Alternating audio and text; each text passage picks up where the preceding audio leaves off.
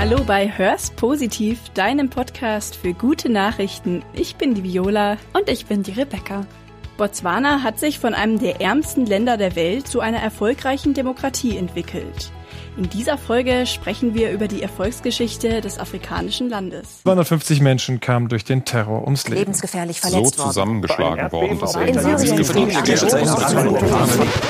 Stopp! Du bist genervt von schlechten Nachrichten? Hör's positiv. Wir nehmen euch diese Folge mit auf eine kleine Reise in das afrikanische Land Botswana und in seine besondere Entwicklungsgeschichte.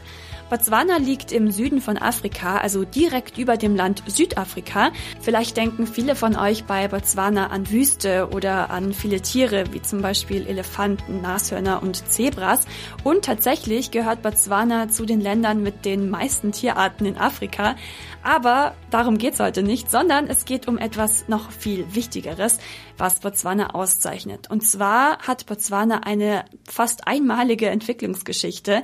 Es hat sich von einem der 20 ärmsten Länder der Welt zu einem der reichsten, stabilsten und friedlichsten Länder in Afrika entwickelt. Botswana ist eine der erfolgreichsten afrikanischen Demokratien. Im aktuellen Demokratieindex vom Jahr 2019 von der britischen Zeitung The Economist belegt Botswana den Platz 29 von 167 Ländern weltweit. So zur Einordnung Deutschland ist Platz 13. Genau, weil du jetzt gerade schon das politische System von Botswana angesprochen hast. Also nicht nur in dem Bereich kam es zu unglaublich positiven Entwicklungen. Auch zum Beispiel im Bereich der Bildung oder auch das Gesundheitssystem hat sich wesentlich verbessert in der letzten Zeit. Angefangen haben die positiven Entwicklungen in Botswana seit dem Zeitpunkt, wo Botswana unabhängig wurde von den Briten. Das war 1966, also das noch gar nicht so lang her. Obwohl Botswana damals zu einem der ärmsten Länder der Welt gehört hat, hat es das Land trotzdem geschafft, sich in relativ kurzer Zeit enorm weiterzuentwickeln. Damit wir uns die Situation mal besser vorstellen können, wie sah es denn damals in Botswana aus? Wie kann man sich die Situation damals vorstellen? Also die Wirtschaft war damals wirklich am Boden. Also entsprechend sah es dort auch sehr unterentwickelt aus in Botswana. Botswana hat eine Fläche, die doppelt so groß ist wie Deutschland und auf der großen Fläche gab es gerade mal acht Kilometer asphaltierte Straßen. Es gab Hungersnöte, kaum Wasser im Land und auch wenig Arbeitsplätze. Die Chancen, dass sich an dieser schlechten Situation in Botswana was ändert, die waren auch erstmal nicht so gut. Für Botswana war es sehr schwer, Handel zu betreiben. Also erstmal liegt Botswana inmitten von mehreren Ländern, also hat keinen direkten Zugang zum Meer. Das ist natürlich erstmal auch schwieriger für solche Länder generell Handel zu betreiben. Zudem gab es halt auch erstmal nichts, was Botswana jetzt hätte handeln können. Also sie haben erstmal keinen Rohstoff im Land gefunden, wo da jetzt eine Nachfrage da war. Heißt, die Ausgangsbedingungen waren ja eigentlich wirklich schlecht am Anfang. Wie hat es denn Botswana trotzdem geschafft, sich da erfolgreich entwickeln zu können? Also kurz nach der Unabhängigkeit hat Botswana dann eine sehr wertvolle Entdeckung gemacht. Und zwar haben sie im Norden des Landes Diamanten gefunden. Das Land hat das dann als seine Chance erkannt und hat Diamanten in großen Mengen exportiert. Also das Geld war dann erstmal da, nachdem sie diesen Rohstoff gefunden hatten. Trotzdem muss das Geld natürlich auch sinnvoll investiert werden. Und das hat Botswana auch geschafft. Das sagt Keith Jeffries vom botswanischen Think Tank eConsult. The government has been very focused on investing those revenues in uh, what we might call public goods. So things like economic infrastructure, roads, water, uh, electricity, telecommunications, and also in human capital and social development. So a lot of the money has gone into the education system and, and the health system. And I think that that's the long term positive story of mineral led development and the proceeds of minerals being invested for widespread social benefit. Also die Regierung hat sehr viel investiert in Bereiche wie Bildung, in das Gesundheitssystem und auch in die Infrastruktur. Also alles Dinge, wovon die gesamte Bevölkerung profitiert. Trotzdem muss man ja sagen, dass Botswana natürlich auch eine Menge Glück hatte, dass es die Diamanten gefunden hat. Ja, stimmt. Ähm, da hat schon Glück auch mit reingespielt. Aber wir hatten ja vorher auch die ganzen schlechten Ausgangsbedingungen, die Botswana hatte. Und tatsächlich ist so ein Reichtum an Rohstoffen keine Garantie dafür, dass sich ein Land dann auch so erfolgreich entwickelt wie Botswana. Das sieht man man ja auch an vielen Gegenbeispielen, also auch in Afrika, wenn man nach Afrika schaut, die Länder Nigeria und Angola, die verfügen über viel Öl.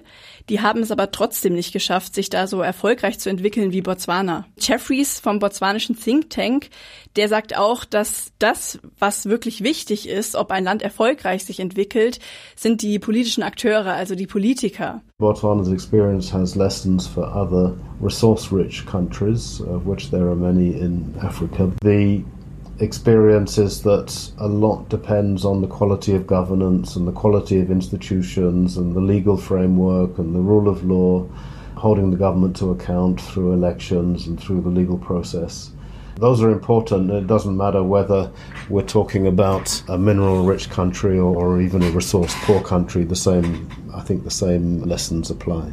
Also um das nochmal herauszustellen, was Botswana im Vergleich zu den anderen Ländern hatte, waren einfach Politiker und Entscheidungsträger, die am ganzen Volk interessiert waren. Die haben nicht nach ihren eigenen Interessen gehandelt, sondern haben auch zum Beispiel das Geld, ähm, das ist ja auch so eine Sache, wie man das Geld investiert. Sie haben das auch gespart und weise investiert und im Sinne der Bevölkerung, wie du vorher auch schon meintest, das waren alles Sachen, wovon die ganze Bevölkerung profitiert hat, wie zum Beispiel das Bildungssystem. Und genau das ist auch der Grund dafür, dass das politische System so gut funktioniert hat in Botswana. Das sagt auch Nico Wald von der Deutschen Gesellschaft der Freunde Botswanas. Dieser Ansatz, dass man verhandelnd und ausgleichend tätig ist und alle versucht unterzuhaken und mitzunehmen bei der Entscheidung, hat nach meiner Einschätzung auch in der großen Politik dazu beigetragen, immer einen Konsens zu finden und niemanden, auch nicht die Leute, die eigentlich unterlegen sind, zurückzulassen. Schauen wir uns doch mal Botswana und das politische System ein bisschen genauer an. Botswana ist fast doppelt so groß wie Deutschland, aber hat nur etwa 2,2 Millionen Einwohner. Damit ist es eines der Länder mit der geringsten Bevölkerungsdichte weltweit.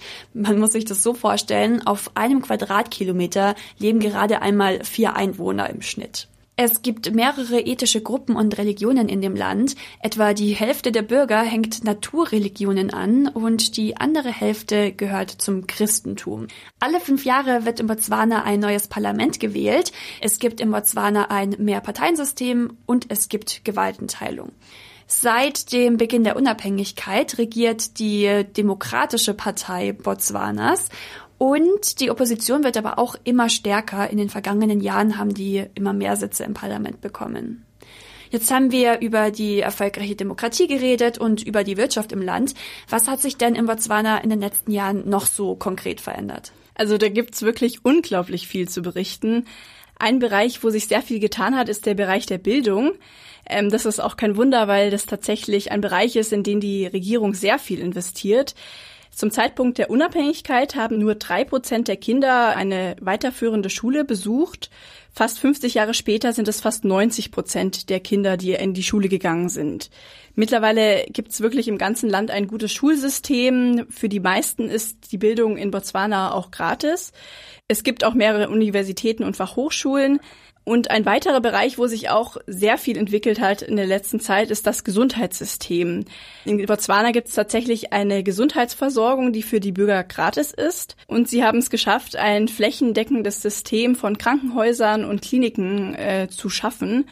Das ist vor allem sehr beeindruckend, weil Botswana ja eine sehr geringe Bevölkerungsdichte hat. Das haben wir ja vorher schon gehört und das Land es trotzdem geschafft hat, überall, also relativ flächendeckend eben Krankenhäuser und Kliniken bereitzustellen. Dadurch, dass es so eine gute Gesundheitsversorgung in Botswana gibt, hat sich auch die durchschnittliche Lebenserwartung der Menschen dort erhöht.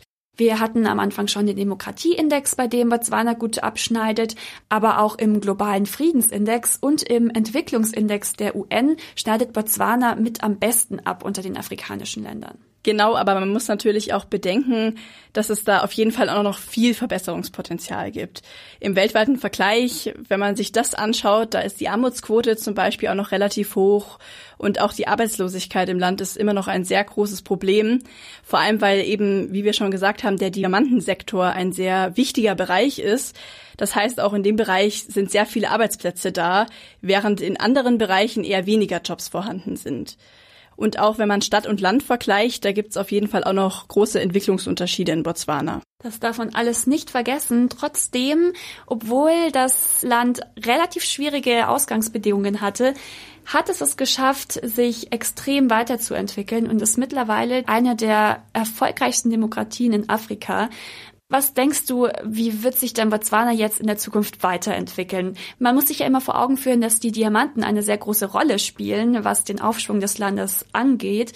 Aber die sind ja nicht unbegrenzt verfügbar, oder? Genau, da hast du recht. Also die Diamanten sind nicht unbegrenzt verfügbar und man schätzt, dass die so in den nächsten 20 bis 25 Jahren knapp werden. Das Land muss schauen, dass sie da auch auf andere Felder setzen, zum Beispiel auf die Landwirtschaft oder auch den Tourismus und da irgendwie versuchen, Profit draus zu machen. Nico Wald von den Freunden Botswanas meinte aber, dass er die Zukunft von Botswana positiv sieht und er glaubt, dass das Land, ähm, nachdem es jetzt ja auch schon so viel geschafft hat, auch diesmal schafft, diesen Wandel zu bewältigen. Die Menschen in Botswana haben immer einen Weg gefunden, sich Herausforderungen zu stellen und diese Herausforderungen auch für die eigene Zukunft positiv zu buchstabieren. Übrigens ist Botswana nicht das einzige afrikanische Land, in dem sich vieles zum Positiven verändert hat. Auch in Äthiopien ist das der Fall. Darüber haben wir in einer Podcast-Folge schon gesprochen. Wenn ihr die noch nicht kennt, dann hört doch gerne mal rein. Hör's positiv. Jetzt noch mehr positive Nachrichten. In der finnischen Hauptstadt Helsinki sind im letzten Jahr zum ersten Mal seit fast 60 Jahren keine Fußgänger oder Fahrradfahrer im Straßenverkehr ums Leben gekommen. Ein Hauptgrund ist laut der Vizebürgermeisterin von Helsinki, dass die Autos jetzt nicht mehr so schnell fahren dürfen, wie sie früher fahren durften. In dem Großteil der Wohngebiete und im Zentrum von Helsinki gilt das Limit 30 Kilometer pro Stunde. Auch in der norwegischen Hauptstadt Oslo sind im letzten Jahr keine Fußgänger und Radfahrer gestorben. Oslo hat genauso wie Helsinki viele Tempo-30-Zonen eingerichtet und es gibt mehr Fußgänger- und Radfahrerzonen. Mehr positive Nachrichten gibt's in unserer nächsten Podcast-Folge. Das war's jetzt erstmal von unserer Seite. Wir danken fürs Zuhören und bis zum nächsten Mal. Tschüss. Tschüss.